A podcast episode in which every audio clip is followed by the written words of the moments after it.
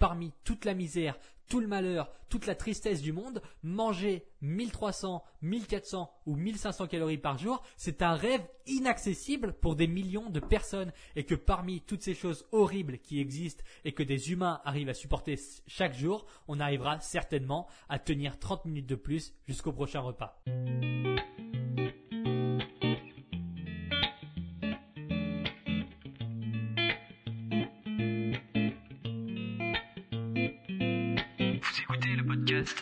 Rééquilibrage alimentaire.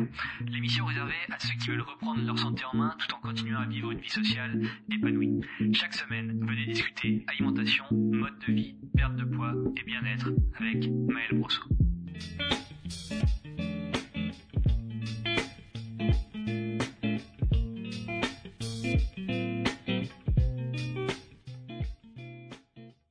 Bonjour et bienvenue pour ce nouvel épisode du podcast Rééquilibrage alimentaire. Je suis Maël Brosseau du site lerééquilibragealimentaire.com et aujourd'hui, comme d'habitude, je vais m'affronter. Alors, démonter les arguments des autres, montrer à tout le monde que c'est moi le meilleur, qu'aucune autre méthode ne fonctionne, que je suis le seul, l'unique élu qui connaît la vérité, c'est un trip égomaniaque qui est cohérent pour un ado de 14 ans.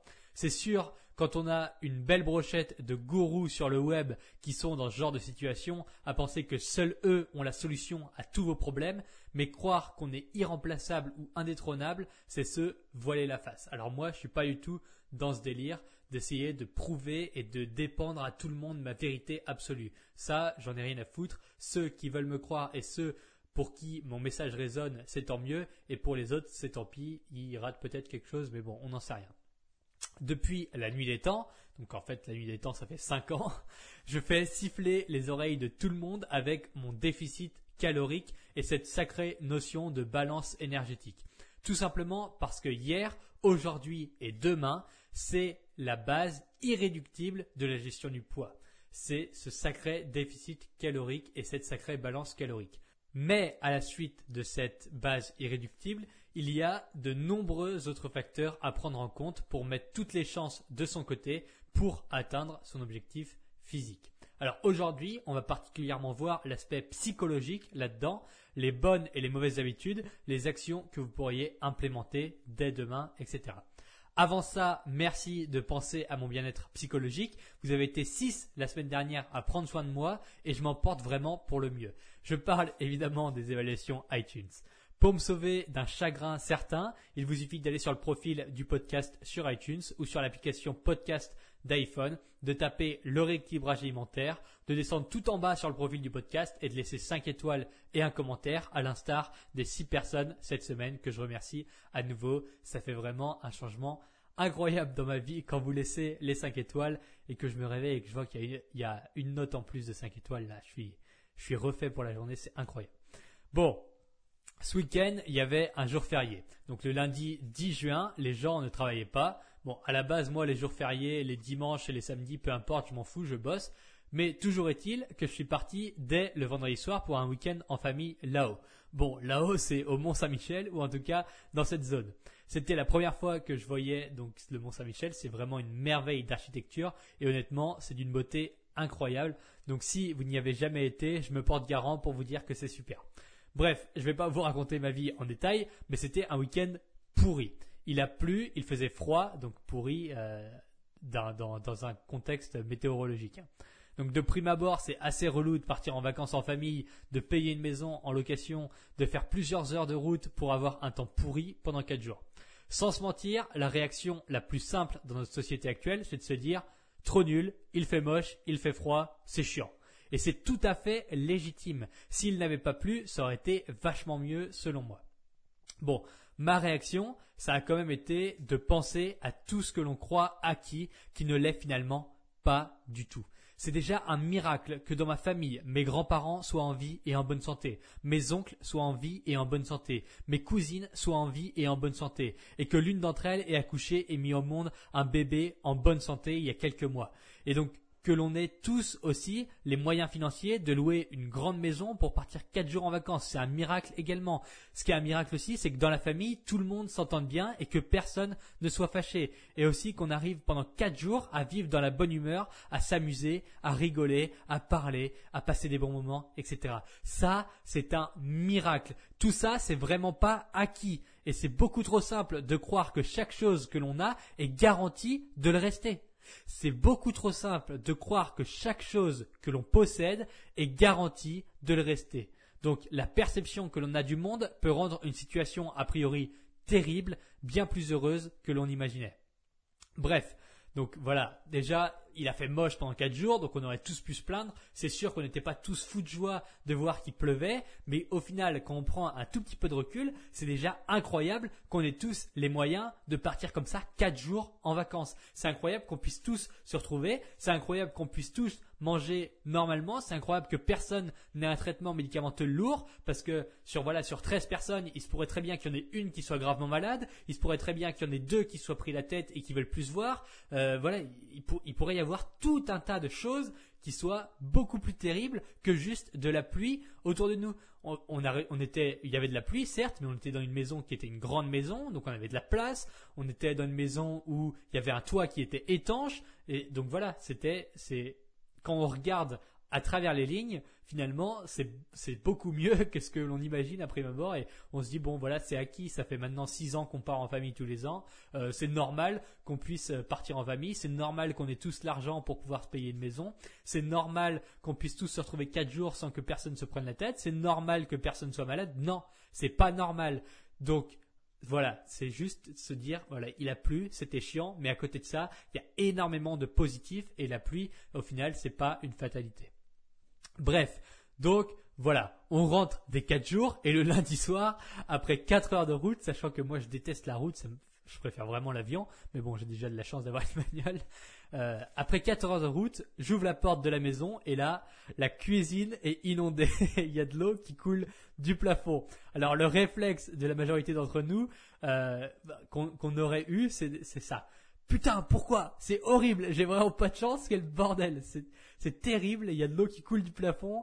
Euh, ça fait vraiment chier. Bon, honnêtement, j'ai pensé, comme, j'ai pensé comme ça pendant 10 secondes, sous le coup de l'énervement, puis je me suis rappelé que pour avoir un dégât des eaux pareil, donc pour que l'eau coule depuis le plafond, il faut plusieurs choses. Déjà, numéro 1, il faut une maison. Ensuite, il faut avoir un toit à cette maison. Puis, pour que l'eau coule, il faut aussi avoir l'eau courante dans cette maison. Et enfin, pour que cela m'affecte autant, il faut que cette maison m'appartienne, ou en tout cas que j'en sois locataire. Donc, que euh, officiellement, cette maison soit à moi, ou en tout cas, ça soit ma propriété. Donc voilà, en quelques secondes, il est possible de se rappeler qu'avoir un dégât des eaux dans sa maison, c'est un problème de riche et que des millions de personnes rêveraient d'avoir ce problème. Des millions de personnes rêveraient de passer un week-end sous la pluie en famille. Des millions de personnes rêveraient de passer cinq minutes, juste cinq minutes avec quelqu'un de leur famille. Donc plutôt que de se plaindre dans quelque chose, enfin de, de quelque chose qui nous semble injuste ou chiant, il est important de se replacer dans un contexte global.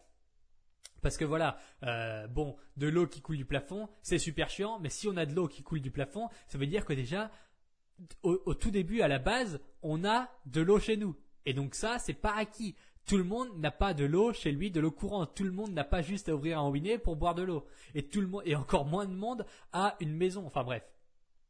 Donc voilà, maintenant je vais essayer de construire le pont avec l'alimentation et la perte de poids. Parce que là vous vous dites, ok les podcasts c'est bien, mais bon, euh, sa vie on s'en fout un peu, euh, c'est bien, il a, a de l'eau qui coule de son plafond, il part en week-end en famille, qu'est-ce qu'on en a à foutre? Euh, Voilà. mais bon, comme d'habitude je vais essayer de construire mon petit pont entre l'alimentation et mon histoire du début. Donc vous me voyez certainement venir avec mes gros sabots, mais oui, c'est la même chose dans un rééquilibrage alimentaire. Alors à quel point un week-end en famille de 4 jours et de l'eau qui coule d'un plafond, ça peut être la même chose dans un rééquilibrage alimentaire? Vous inquiétez pas, j'ai commencé à, tricoter, je sais tricoter maintenant entre mes histoires. Bon, aujourd'hui c'est de moins en moins vrai, mais effectivement des millions de personnes rêveraient de pouvoir choisir ce qu'ils mangent. Des millions de personnes rêveraient de ne devoir manger que 1200 calories par jour que avec des gros guillemets, les plus gros que j'ai jamais fait. des millions de personnes rêveraient d'avoir faim de la même façon que nous avons faim quand un repas était un peu faible en calories. Donc devoir perdre du poids, c'est un problème de riche. Et je pèse pas mes mots, c'est vraiment un problème de riche de devoir perdre du poids. Devoir se restreindre volontairement, c'est un problème de riche. Devoir choisir entre plusieurs aliments, c'est ça aussi, c'est un problème de riche. Se poser la question de combien de calories je dois manger tous les jours, ça n'existe même pas dans des dizaines de pays. Dans plein de pays, on ne se demande pas combien de calories je dois manger pour ne pas grossir, combien de calories je dois manger pour maigrir. On doit juste se demander est-ce que demain je vais pouvoir manger pour survivre? Donc la perspective est complètement différente et c'est extrême et c'est pas une blague, ça existe vraiment. Donc il faut des fois se mettre euh, la vision à partir de différents prismes. Donc je ne suis surtout pas un moralisateur parce qu'il m'arrive évidemment de me plaindre pour des broutilles. J'aimerais simplement nous rappeler à tous que devoir tenir, de devoir tenir un déficit calorique, c'est compliqué certes, mais dans un contexte global, c'est vraiment une profonde rigolade. Devoir arrêter le Nutella pour le remplacer par du chocolat, c'est une bénédiction inattendue pour des millions de personnes, alors que nous, le voyons comme un autre malheur impossible à surmonter, impossible à supporter. Perdre du poids dans la tête, c'est se rappeler que parmi toute la misère, tout le malheur, toute la tristesse du monde, manger 1300, 1400 ou 1500 calories par jour, c'est un rêve inaccessible pour des millions de personnes et que parmi toutes ces choses horribles qui existent et que des humains arrivent à supporter chaque jour, on arrivera certainement à tenir 30 minutes de plus jusqu'au prochain repas. On se conforme toujours aux standards de ce qui nous entoure. L'inflation du mode de vie est puissante et on s'acclimate bien trop rapidement à une nouvelle situation à la hausse. Donc l'aversion à la perte nous fait voir rouge quand on nous supprime quelque chose que l'on pensait acquis et pourtant le meilleur moyen de limiter la souffrance quand cette chose s'en va, c'était de s'y être préparé en se rappelant tous les jours que rien n'est fixe, que tout est éphémère et il sera temps de prendre ses responsabilités pour se respecter soi et sa propre situation.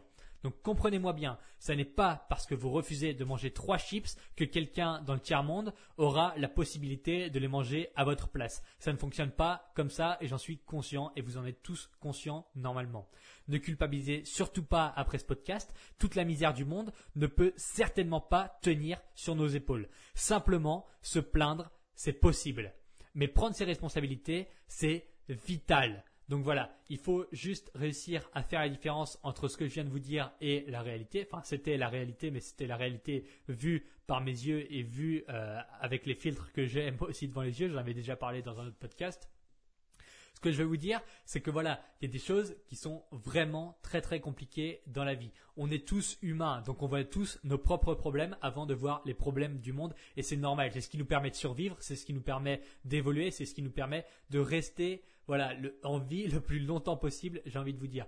Mais ce qu'il faut comprendre, c'est que voilà, manger 1200 calories, je sais, je l'ai déjà fait. Je l'ai déjà fait pendant plusieurs semaines pour tester, pour voir, parce que je suis pas, je suis clairement pas de ceux qui vous dites, euh, qui vous, qui vous disent de faire quelque chose et qui l'ont jamais essayé avant. C'est pas faites ce que je dis, faites pas ce que je fais. Non, ça n'existe pas. Pour moi, en tout cas dans mon monde, ça n'existe pas. On fait les choses et ensuite on, on incite les gens à faire la même. Enfin, c'est, c'est, je trouve ça très contradictoire d'avoir des gens qui nous disent, par exemple, bon, je prends l'exemple le plus euh, typique que j'ai, que je reçois, même si a priori c'est compréhensible, mais euh, j'ai souvent des exemples de gens qui disent, ah, tu, fumes pas toi? Bah non, non, je fume pas. Ah ouais, ouais, commence jamais, commence jamais. Et puis ça fume un paquet et demi de clopes ou deux paquets, deux paquets par jour. Dans un sens, c'est compréhensible parce que la personne est consciente que ça, c'est une profonde bêtise à faire, mais deux ans après, je retrouve la même personne ou un an après et qui fume toujours autant. Donc, à un moment, il est important d'aligner et de mettre en phase ses dires et ses actions. Donc, ce qu'on dit et ce qu'on fait, si on est le plus cohérent possible, ça s'aligne. Donc, ce que je veux vous dire, c'est que manger 1200 calories par jour, j'ai déjà fait. J'inciterai jamais des gens, et j'ai déjà fait beaucoup moins aussi pour faire des tests un peu plus poussés. Je, je dirais jamais à des gens, arrête de te plaindre, 1200 calories, c'est pas si terrible, on survit. Six mois à côté, tous les jours, je me gavais de 5000 calories. Je dirais jamais aux gens, arrête de te plaindre, manger sain, c'est pas si compliqué. Six mois, tous les jours, je passais mon temps à bouffer des pizzas. Donc voilà. Donc quand je vous dis que finalement il y a des choses qui sont bien plus terribles, c'est que je le conscientise moi aussi. Et quand je vous dis que manger 1200 calories par jour, c'est compliqué, c'est sûr. Bien sûr qu'avoir faim, c'est fatigant. Bien sûr qu'avoir faim, c'est chiant. Bien sûr qu'avoir faim, c'est pas l'idéal. Mais ça ne tue pas. Manger 1200 calories par jour, on ne meurt pas en mangeant 1200 calories par jour. C'est ça qu'il faut comprendre aussi. Quand on remet les choses dans le contexte, bien sûr qu'avoir faim, c'est relou, mais on ne meurt pas de faim si on mange 1200 calories par jour. C'est ça qu'il faut comprendre. Il faut comprendre qu'il y a des gens qui n'ont pas pu manger parfois pendant une semaine, qui ne peuvent pas manger parfois pendant cinq jours, et on ne meurt pas. Donc, dire, se, commencer, commencer à faire un film dans sa tête et se dire, waouh, mon prochain repas est dans une heure, ça va être horrible, je vais, je vais jamais pouvoir tenir, je suis obligé de manger maintenant il faut remettre les choses dans le contexte et il faut boire un grand verre d'eau et se dire attends euh, est-ce que vraiment en une heure mon corps va se va se manger lui-même et euh, je vais je vais pas tenir pendant une heure et je serai mort avant la fin avant avant d'arriver au dîner? Non pas vraiment sûr. Donc voilà se plaindre, c'est possible. Se plaindre, c'est quelque chose qui est banal dans notre monde. Tout le monde se plaint de tout et de rien, et moi aussi, et moi le premier. On se plaint toujours pour des choses qui sont généralement des broutilles. Euh, je me suis cassé un ongle, je me plains. j'ai mal dormi, je me plains. Euh, j'ai fait quelque chose, je me plains. Des trucs qui sont vraiment, mais euh, à des années-lumière de, de ce qui devrait vraiment correspondre à une plainte. Enfin bref on se plaint toujours pour n'importe quoi parce que c'est ça y est, c'est rentré dans la culture de se plaindre et euh, je sais pas en France peut-être plus qu'ailleurs.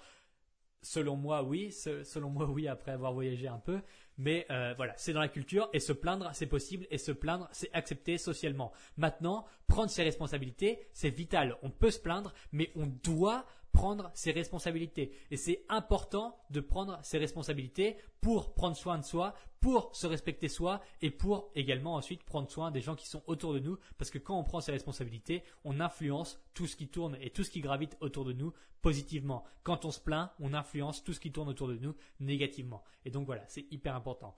Merci d'avoir écouté ce podcast. J'espère que celui-ci ne sera pas mal interprété. Gardez en tête que mon objectif comme toujours, est d'aider le plus de monde possible en restant bienveillant, que depuis 2014, j'ai accompagné plusieurs centaines de personnes et qu'à aucun moment, je ne suis jugeant ou condescendant dans mes paroles. Je sais très bien que 99% d'entre vous le savez, mais je dois forcément le rappeler pour ceux qui restent dubitatifs.